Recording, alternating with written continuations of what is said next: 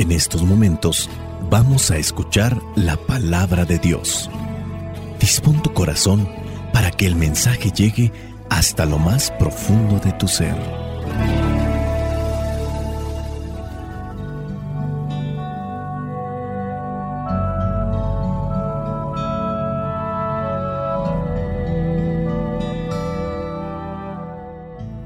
El Evangelio que la iglesia nos presenta para el día de hoy corresponde a Marcos capítulo 7 versículos del 24 al 30. Dice así, de allí se dirigió Jesús a la región de Tiro. Entró en una casa sin querer que nadie lo supiera, pero no pudo esconderse. Pronto supo de él la madre de una muchacha que tenía un espíritu impuro, la cual fue y se arrodilló a los pies de Jesús. La mujer no era judía, sino originaria de Sirofenicia. Fue, pues, rogó a Jesús que expulsara de su hija al demonio. Pero Jesús le dijo, deja que los hijos coman primero, porque no está bien quitarles el pan a los hijos y dárselo a los perros. Ella le respondió, pero Señor, hasta los perros comen debajo de la mesa las migajas que dejan caer los hijos. Jesús le dijo, por haber hablado así, vete tranquila, el demonio ya ha salido de tu hija. Cuando la mujer llegó a su casa, encontró a la niña en cama. El demonio ya había salido de ella. Palabra de Dios, te alabamos Señor. Señor Jesucristo nuestro divino Salvador. Gracias te damos por tu infinito amor.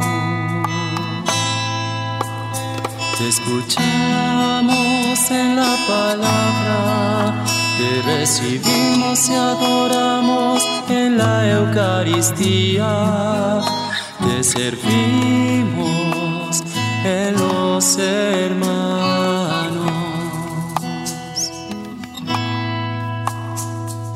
Que seamos misioneros como lo quieres tú,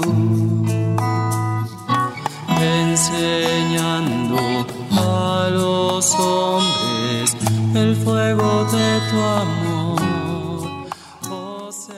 Vámonos con las cinco reflexiones de este Evangelio. El primero es la fe persistente, perseverante de esta mujer. Entró en una casa Jesús sin querer que nadie lo supiera porque ya lo están siguiendo mucho, no lo dejan ni siquiera comer. Una mujer que tiene a una hija que tiene un espíritu impuro, sabe que ahí está Jesús.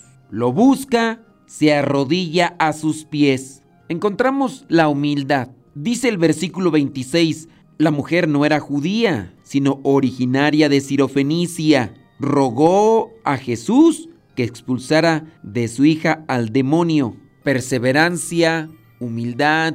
Constantemente me llegan a mí mensajes, principalmente de mujeres, madres de familia, que tienen una situación complicada, difícil, con una de sus hijas o de sus hijos. ¿Qué podemos hacer para ayudar? Aquí es donde también debe de entrar nuestra necesidad. Hay que buscar. Si no buscamos, no perseveramos. Hemos hablado en otros momentos de una fe activa. Es muy cómodo desde nuestros hogares hacer una oración, pedir al buen Dios que nos ayude ante tal situación pedirle a otra persona por medio de un mensaje que nos ayude. Ahorita con este avance de la tecnología que cada vez se incrementa más, tan sencillo como mandar un mensaje. Puede ser en audio, puede ser en video, puede ser de manera escrita, sin moverme. O a veces queremos esas respuestas o soluciones inmediatas, problemas que no se veían venir y ante la desesperación quiero que en un minuto me diga qué tengo que hacer o que en tres, cuatro líneas me diga cuál es la solución a este problema. Es una cuestión compleja. Podríamos señalar diferentes situaciones, confusión de los hijos con relación a su género o algún problema de adicción algún tipo, ya sea cuestión de las drogas o algún otro tipo de adicción. Y simplemente ante tales problemas no se puede dar una respuesta en dos minutos o incluso en unas cuantas líneas como cierta persona que recibía un mensaje donde no tardaba más de tres minutos para después exclamar o reprochar, ya casi me escribes un libro. Humildad, perseverancia, búsqueda. Esta señora que me escribía sobre una situación de su hija que no era nada que ver con los demonios, sino más bien de confusión, es leer. Tiene que leer estos libros, tiene que escuchar estas conferencias para que tenga una idea más clara de cómo ayudar a su hija ante esa confusión o saber cómo actuar. Oiga, ¿y no tiene algo más concreto? Como todo se está ya siendo muy práctico, queremos incluso que la misma fe sea así. Nos incomoda esperar, nos incomoda buscar y también nos incomoda humillarnos. Delante de Dios es ante quien nos debemos de humillar. Punto número 2. En el versículo 27 el Señor Jesús le dice, cuando escucha la petición de esta mujer para que vaya a expulsar el demonio que está dentro de su hija, deja que los hijos coman primero, porque no está bien quitarles el pan a los hijos y dárselo a los perros. La respuesta que da aquí Jesús a esta mujer cananea o sirofenicia puede parecer dura e insensible, pero en realidad estaba tratando de enseñarle o darle una lección Jesús quería que ella entendiera que su misión era primero para los judíos, pero que eventualmente su mensaje se extendería a todas las personas. El escritor sagrado, en este caso Marcos, el evangelista, no quiere exponer una situación bochornosa dentro de esa relación que tuvo Jesús con los que no eran judíos. Hay que tener presente para quién está escribiendo Marcos. Marcos no escribe a los judíos con versos, y con este pasaje, Marcos, el evangelista,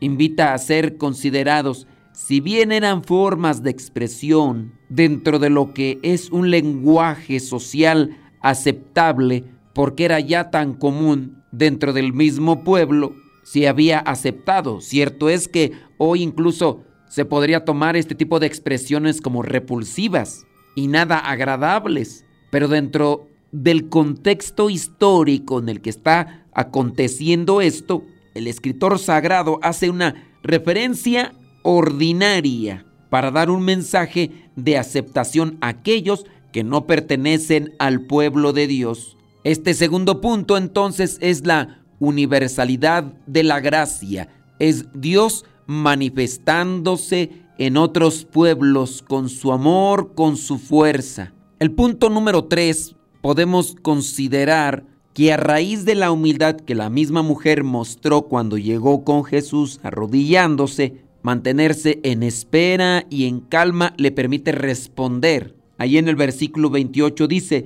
pero Señor, hasta los perros comen debajo de la mesa las migajas que dejan caer los hijos. Aquí encontramos entonces el punto número 3, la importancia de la humildad.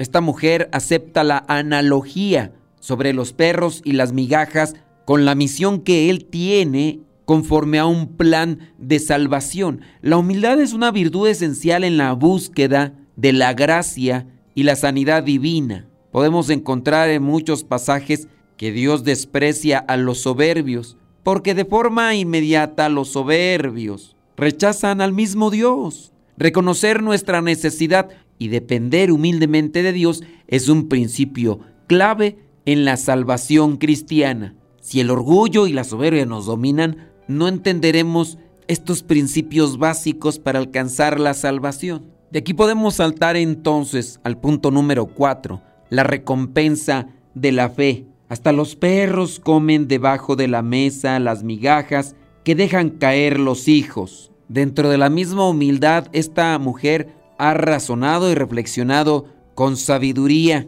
Si pudiéramos también tener esa calma y esa humildad, nuestros discernimientos o razonamientos tendrían este destello de sabiduría, pero pues nos dejamos llevar por los sentimientos, el enojo, la irritación, el coraje, el orgullo y la soberbia. Al responder de esa manera solamente se encuentra con el resultado o la recompensa de su fe, que este es el punto número 4. Jesús le responde en el versículo 29, por haber hablado así, vete tranquila, el demonio ya ha salido de tu hija. La perseverancia y la fe de esta mujer son recompensadas con la sanación de su hija. Dios recompensa la humildad, la fe, la constancia, la perseverancia. Este hecho nos anima a mantener una fe firme, constante, incluso en esos momentos difíciles. Jesucristo elogia la fe de esta mujer y le concede lo que más pedía su corazón.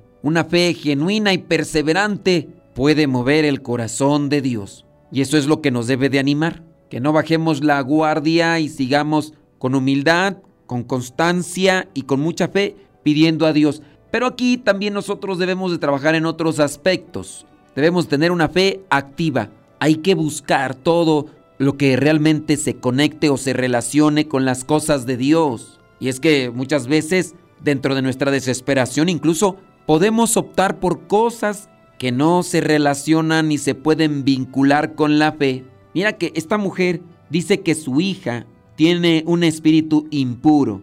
¿No será que dentro de esas mismas desesperaciones y descuidos llegan a darse este tipo de posesiones del espíritu? Posesiones malignas. Hay que estar atentos para no dejar que lleguen a suceder estas cosas. Saber en qué se relacionan los hijos, con quién se involucran, a qué están jugando, con qué amistades se llegan a juntar para evitar este tipo de casos.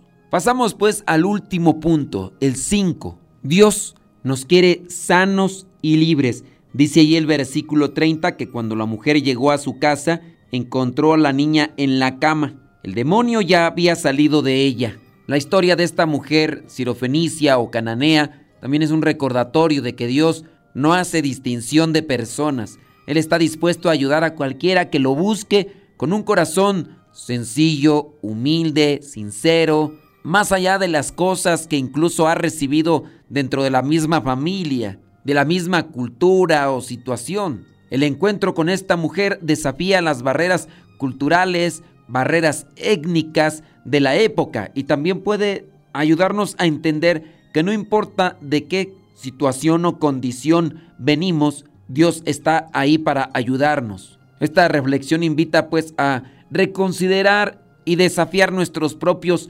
prejuicios y límites, ya que muchas veces nosotros somos nuestros primeros obstáculos. Pensamos que Dios no nos escucha, que Dios no nos perdona, que Dios nos ignora, y así inventamos muchos obstáculos y barreras que no nos dejan avanzar en el camino de la fe. Que el buen Dios nos ilumine en la mente para que podamos escuchar y entender bien su mensaje y de esa manera vivirlo. La bendición de Dios Todopoderoso, Padre, Hijo y Espíritu Santo, descienda sobre cada uno de ustedes y les acompañe siempre. Soy el Padre Modesto Lule de los misioneros servidores de la palabra. Vayamos a vivir el Evangelio.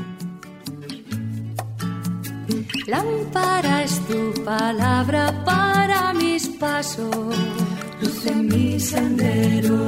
Lámpara es tu palabra para Luz, tu palabra es la luz. Luz, tu palabra es la luz. Yo guardaré tus justos mandamientos. Señor, dame vida según tu promesa.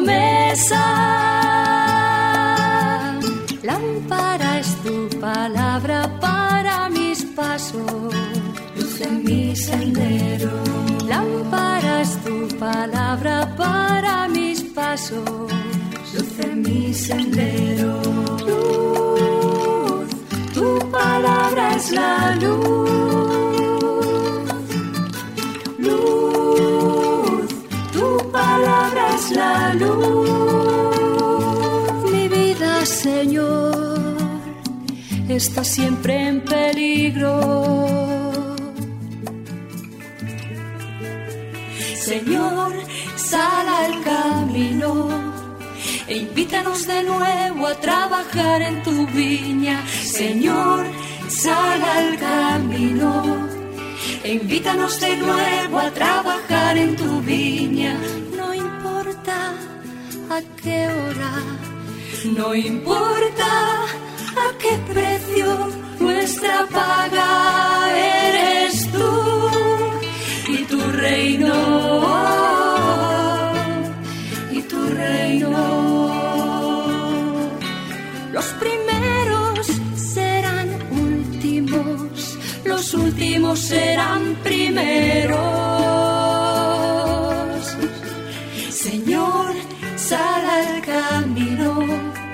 Invítanos de nuevo a trabajar en tu viña. Señor, sal al camino. E invítanos de nuevo a trabajar en tu viña. No importa a qué hora, no importa a qué precio, nuestra